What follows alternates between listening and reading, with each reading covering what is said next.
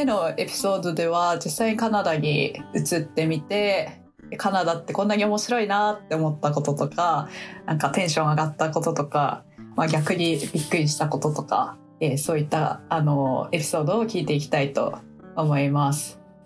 まずカナダ面白いなって思ったこととか独特だなって思ったなんか地域別の文化とか食文化とかありますか？岸尾さん。そうですね、えっ、ー、と、まあ、食文化に関して言うと、えっ、ー、とまあ、バンクーバーは、えっ、ー、とまあ、かなり明確に四季がある、えー、と地域だと思うので、まあ、季節ごとに食材がいろいろ出回るっていうのが、うん、まあ、特徴かなというふうに思います。まあ、例えば、えっと日本でもよくある食材でいうと、まあ、いちごだったりりんごだったり、うん、あと松茸も秋になるとファーマーズマーケットで売られたりします。あと一番美味しいものは、いいねうん、えーとまあ、45月に出回る、えーと、ボタンエビで。ボタンエビ。はい。これはもうとにかくめちゃくちゃ美味しいしおまけに値段も安いので、うん、なんか今まで自分が人生の中で食べたボタンエビの中で一番美味しいボタンエビがバンクーバーで食べれました。へえ、それはカナダ産なんですか？あ、そうですね。あのちょうどえっ、ー、とバンクーバーのえっ、ー、と沖で漁がえっ、ー、と四五月解禁になってその時期だけ行われて、そこで取れるボタンエビがえっ、と出回るというふうな感じですね。あと旬の食材なんですね。はい。あとは、えっとまあ、バンクーバーで一番有名な、えっと、飲み物は、えっと、ロンドンフォグっていう、えっと、飲み物があって、えっ、と、これは、えっ、と、紅茶と、えっ、と、まあ、バニラシロップを混ぜたような飲み物なんですけど、えっ、と、うん、これはかなりポピュラーで、どこのカフェでも売られてるというような感じです。えー、飲んだことありますか？はい、もちろんあります。お美味しいですか？いや、すごい美味しいです。おいや、なんかアメリカでもあるのかな？私見たことないですね。多分スターバックスでなんかコラボタイアップみたいな感じで確か一時期売られてたんですけど、えー、えーとバンクーバーだとどこのカフェでも売ってます。あそうなんですね。なるほど。なんかいろいろカナダらしい食べ物とか食文化ありそうですね。アメリカにはないものがいっぱいありそう。そうですね、うん、マリさんはどうですか？えっとモントリオールはまず何が何でもそのプーティーンの発祥の地でえっとそれをが一番大きなグルメグル B 級グルメかな？になっていてプーティンっていうのは、うん、フライドポテトにとカッテージチーズを乗っけてグレービーソースをかけるっていうのが、まあ、あの基本形態なんですけど、まあ、そこにプラスしていろんなお肉が乗ったりとかお野菜が乗ったりするんですけどそれがやっぱそのカナダの食べ物といえばプーティーンっていうぐらいのなカナダ人のアイデンティティの一つなんですけどそれの発祥地なのでその文化は大きいですね。であとはとあのモントリオールってニューヨークにいてあのカナダのニューヨークっていう人もいる、まあ、何でも名乗りに行くモントリオール人なんですけど、うん、あのユダヤ系の文化が大きくって 多分ニューヨークベーグルとかって結構みんな知ってはると思うんですけど、うん、あのモントリオールベーグルも結構有名だったりとかのユダヤ系の人が食べてたのがをみんな食べるようになったスモークミートっていうのも結構あのモントリオールのあの B 級グルメみたいな感じで結構あのいろんな食べ物があの、うん、現地の食べ物が豊富な都市ですね。へえ、はい、なんかプーティーン私知らなくてググったんですけどなんかすごい見た目チーズタッカルビみたいじゃないですか。なんか茶色。あ、ですか。すいません。いやなんかなんかでもあコンセプトとしてはなんかそのチーズと混ぜてみたいな感じですよね。そうですね。そのじゃがいも、多分じゃがいもなんですけど、でもチーズが案外そこまでそのチーズタッカルビほどあの溶けないんですよね。結構あそうなんですね。コリッとしたままのチーズが残ってることも多くて、お店によってそう、お店によって味が違ったりしてで話したんですけど、うんあの私的にはそのプーティンっていうのは日本人でいうラーメンみたいな感覚でそのなるほど、うん、例えばその一食としてプーティンを食べるっていうこともあるけど、うん、まあちょっとジャンキーだけど一食かなっていうこともあれば、まあなんかちょっとおな小腹が空いたななんか食べようみたいな簡単に食べたいなって時にプーティンを食べたりとかあとはよくするのがこうちょっと酔っ払ってなんかこうなんか食べれる気がするぜみたいな時に プーティン屋さんしかもプーティン屋さんなんか24時間空いてるプーティン屋さんとかがあって興味深いんですけど、そこに行って食べたりとかするので割とラーメンみたいな感じですね。ラーメンですね、それをね。飲みの後、締め着みたいな感じで食べるってことですよね。へえ、面白いな面白いな、食べに行きたいですね。なるほど。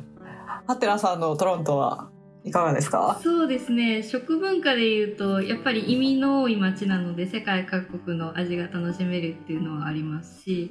あとはこれはカナダ全体で共通かもしれないんですけどティム・ホートンズっていうカナダのドーナツ屋さんがそこら中に展開してて、うん、通り歩いてると5分に1軒ぐらいは出てくるような頻度であります。日本のコンビニよりも多いかもしれません。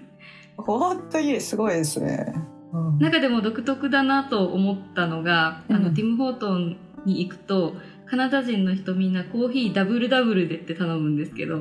ダブルダブルっていうのは、どういうこと？ミルクと砂糖2倍の量入れてくださいっていう、もうダブルダブルっていう言葉が出来上がってるのが、はい。すごく面白いなと思いました。えー、なんかなんとなく今思ったのはさアメリカでいうダンキンドーナツみたいなノリなのかなと思っていて なんかボストン歩いててもダンキン絶対その5分に1軒は出てくるんですよ。ボストン市内の。それと同じ感覚なのかなと思って。ティメホートンズはえ結構なんかなんだろうチェーンなんですか？そうですね。ドーナツチェーンみたいな。はい、チェーン店で、まあ、ドーナツだけじゃなくてサンドイッチみたいなあのお昼に食べるようなものかあとはスープとか、うん、そういうものもご飯系のものもいろいろありますね。あそうなんですね。それはダンキンより上かもしれないな。なるほど。なんか私もそのなんかそうカナダに1年留学してたフランス人の知り合いがいてでなんかカナダトランジットするんだけどっていう話をしたら絶対ティム・ホートンズで行けみたいな感じで勧められてそこはカナダのなんかもうあのお決まりの なんかそういうドーナツ屋だからって言って空港で行こうとしたら夜で閉まってたっていうので私も食べられてない。食べられてない。そう エアカナダが遅延したので行けませんでした。はい。じゃあ、まあ、食文化の話をいろいろ聞いてきたところで次にもう少し、えっと、じゃあ食以外の話に入っていこうと思うんですけどなんか自然とかアクティビティイベントあるいはあのまあ、移民というかその移住の手続きみたいな話でなんかこういうのはすごい良かったよとか感動したみたいなエピソードがあればお聞きしていきたいと思います。まずじゃあまた気象さんからお願いしますはいえー、っとまあ一番印象深いのはあの、とにかく自然が豊かで景色が綺麗っていうのがすごい印象深いです、まあ、バンクーバー、まあ、ブリティッシュコロンビア州だと、まあ、海山湖森っていうふうになんかもう何でもあって、まあ、夏はビーチに行けるし、うん、冬は雪山でスキーができるっていう、まあ、かなり恵まれた自然環境があるっていうのが、えっと、一つの大きな魅力だと思います。いいあとは、えっと、夏に、えっと、ビーチで、えっと、お酒を飲むってことが許されているので、まあ、仲間と集まって、なんかビーチでバーベキューしてビールを飲むっていうのが最高に幸せです。なんか青春ですね、普通に。いや、そうですね。いいな。いいな。いや、アメリカはその外で飲んじゃいけないみたいなルールがあって、その、屋外のビーチとかで多分お酒飲んじゃいけないんですけど、そのバンクーバーに関しては、なんか州によって違うんですか、そのルールって。あ、そうだと思います。あのビーチでお酒が BC で飲めるようになったのも結構最近なんで、あ、はい、そうなんですね。多分州ごとによって規制が若干違うんじゃないのかなというふうに思います。雨はどうですか？さっきなんかちょっと冬夏だっけ？あ冬だっけ？なんか雨が あるという話もありましたけど。そうですね、まあ、えっとまあ、夏はかなり乾燥して晴れ間がずっと続くっていう感じなんですが、うん、もう冬は一転してもうずっと雨か曇りっていう感じで、まあ、結構そのレインクーバーって呼ばれるぐらい、うん、あの雨がとにかく多いんですが、うん、まあ、あの結構それであの病んじゃう人は病んじゃうんですけど、まあ、自分はもともと結構そういう気候が好きなのと、まあ、あとやっぱ2年目以降になると,、えーとまあ、それも一つのなんか生活みたいな感じで、まあ、比較的馴染んじゃう人は馴染んじゃうんじゃないのかなっていうふうに思います。慣れていく感じですね。そうですね。アテナさんの住むトロントはどうですか？そうですね。一番感動したのは市内の交通網の便利さかもしれないですね。おあの市内西への地下鉄と路面電車とバスがはあの走ってるんですけどうん、ダウンタウンの中であったらあのどこでもアクセスがいいような感じでとても発達していて、でしかも1回乗ると2時間以内はあのいくら乗り継いでも乗り放題で同じ値段で乗り放題なので例えば地下鉄からバスに乗り換えたりとか行きと帰り2時間以内だったら同じ値段とかすごくああの重宝してます。全部全部2時間乗り放題なんですか？そうですね。はい。例えば地下鉄に最初に乗って途中でバスに乗り換えたりとかしても2時間以内であったらあの、えー。新たに料金払わなくても大丈夫です。えー、えそれはそうか最初に乗った時から2時間以内は全部無料っていうこそうですよねねはいなんか何度も乗り継ぎしまくってめっちゃ遠遠くの都市行けるのかなって思ったんですけどそんなことはない2ですよね時間以内で行けるところまでって感じですかね。あでってことですね。な はいるほど、なるほど。面白いですね。へえ。キャンパスはどうですか？あそうです大学のねあの、ん私個人的にとても気に入ってるのがキャンパスの中にあの古い建物がすごく多くてなんかうんハリー・ポッターみたいな雰囲気というか、へすごく歴史を感じさせるキャンパスで気に入ってえ。ます。いいですね。いいですね。なんかその化石最初のエピソードでその化石をの発掘みたいなのを行かれるってことだったんですけどはい、自然とかも豊かな感じですか？そうですねあのロッキー山脈の中で発掘調査をしてるのでもうあの、うん大自然の中で絶景を楽しめてとても楽しかったです。めっちゃ羨ましいです。これ調査ちなみにあ一ヶ月なんですね。そうですね。1ヶ月あの山の中でキャンプ生活をするんですけど、ああテント泊か。そうですねテント泊で。街から隔絶された大自然の。いやーいいですね。なんか都会もあって田田舎じゃないけどとそのなんだろう。地方のそう自然も楽しめるっていうそうですいね、いですね。うん、自然へのアクセスの良さっていうのはすごくカナダの長所だなと思います。うんうん。マリさんの住むモントリオールはいかがですか？えっと一番そのモントリオールで好きだなって思ったのはやっぱ秋で、そのカナダって自然豊かなのと メープルの木がたくさんあるので秋は結構オレンジ色に紅葉するんですよね。でなんかか去年その秋にあの登山をしてそこから見た絶景が本当に綺麗すぎて人生で見た中で一番綺麗かもしれないぐらい感動して以来秋が私の中で好きな季節になるぐらい秋がすごい綺麗なのが魅力的だなって思ったのと、あとモントリオールはやっぱもう夏が最高、うんもうあのこれ以上ないってぐらい最高でなんか冬6ヶ月ぐらいえなんでこんな寒いのにみんなここに住むんやろとかずーって思うんですけど、うん。夏が来た瞬間にあこれはモントリオール住むわみたいになるぐらい 夏がすごい楽しいんですよね。で例えば、うん。そのなんかモントリオールのモットーが「ジョア・ドゥ・ビーブル」っていう、うん。その生きる喜びみたいなモットーにしててすっごいイベントが多いんですよね。で代表的なのが国際ジャズフェスティバルとか他にもいろんなフェスティバルがあるんですけど無料で行けるイベントとかがたくさんあって本当にあのアクティビティが多いのが夏で楽しいです。うんうんでやっぱ夏の間にみんなこう日光をななるべく外で吸収するっていうあの気持ちが強くって一つはやっぱテラス席がたくさんあるあの、うんお店が出てくるんですよね。でこのからそのレストランの前の道端にテラスの席をあの増築して夏の間そこでサーブするっていうのがあるたくさんあるんですけどこのからくりが面白くって冬の間はその雪のため場みたいなあの除雪された雪の行き場が夏の間はテラス席になるっていうなんか場所の有効活用みたいな感じで、なるほどになってるうんでやっぱテラス席文化が強いのと、うんあとさっき気象さんが言ってたその外で飲酒するっていうのが、モントリオールって結構ルーズっていうかうん。その北米って基本的に外であのアルコールをうん飲むのがダメじゃないですか。でモントリオールはその公園だったらその外で飲んでもいいっていう文化があって、へー。決まりがあって、うんうんなのでそのピクニック文化が盛んなんですよね。みんなピクニックシートを公園に持ってって、あのお酒を持ってっておつまみ持ってってあの太陽の光を浴びながら食べるっていうのがもう夏の風物詩って感じでへすごくあの楽しくて過ごしやすい夏で。すえへえなんか一括りにしちゃうのはあれかもしれないですけど結構なんかそのフランスのカルチャーみたいなのが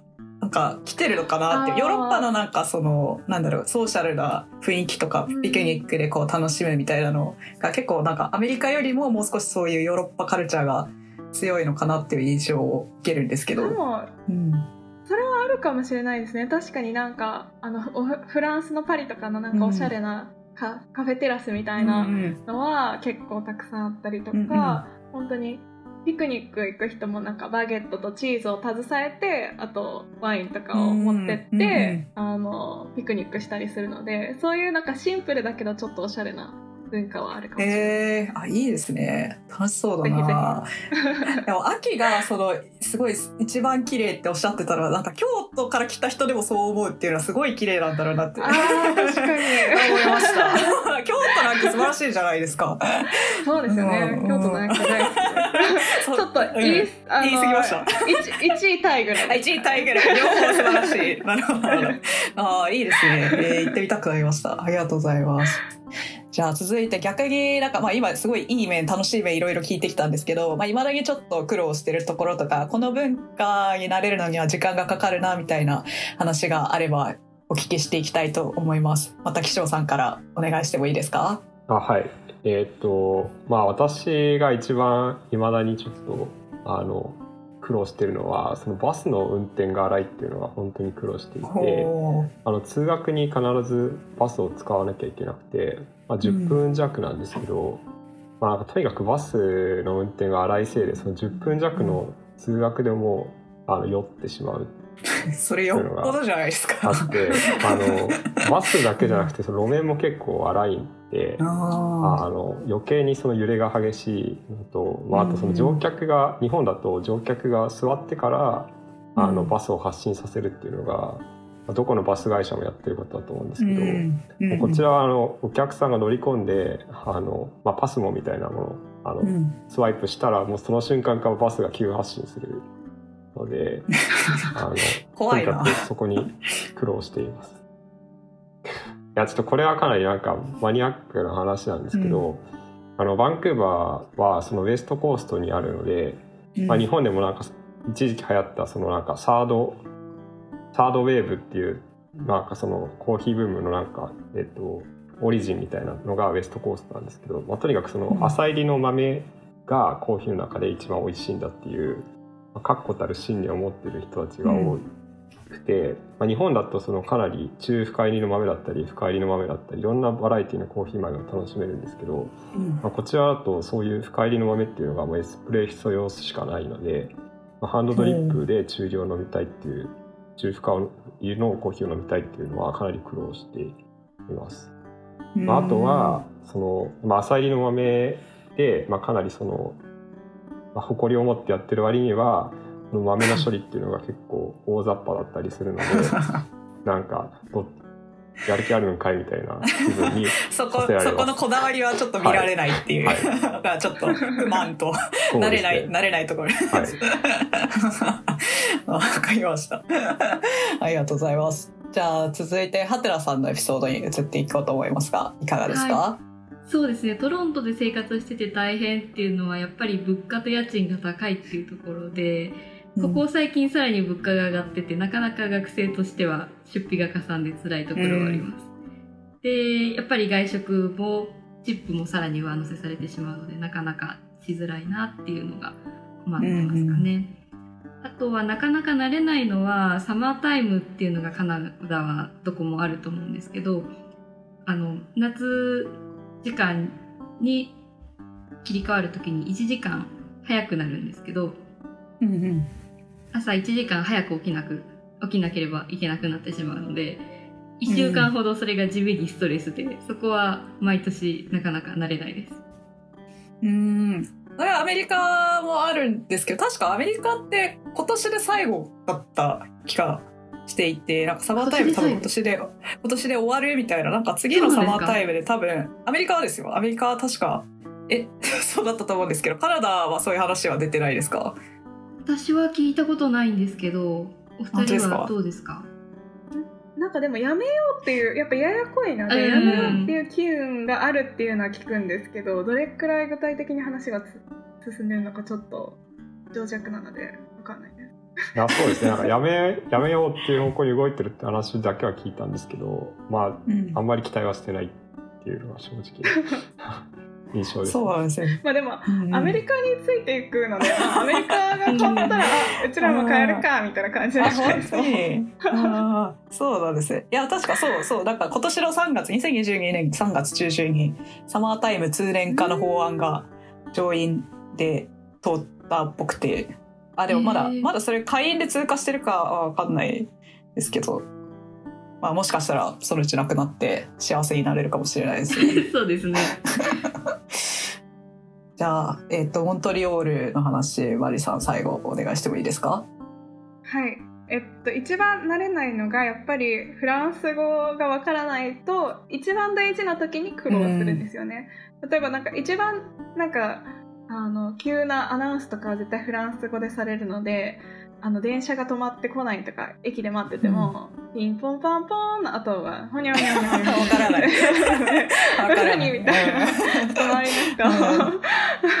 見ながら動かないといけないのはやっぱちょっと苦労が多いところなのと、あとこれなんかモントリオールあるあるなんですけどモントリオールって道路工事がやたらめったら多いんですよね。でこれは多分要出店かもしれないんですけど、あのモントリオールのあの道路工事の会社って裏にマフィアがいて、うんすごい汚職で通通で毎年そのマフィアがあの大した仕事しないのに仕事をもらって大体の仕事であの道路工事をしてでもすぐ壊れるからまたやってみたいな感じで。怖い。本当に道路がすごいあの良くないんですよ。であの工事もあって道路も通れなかったりもするしでよく面白いなって思うのがその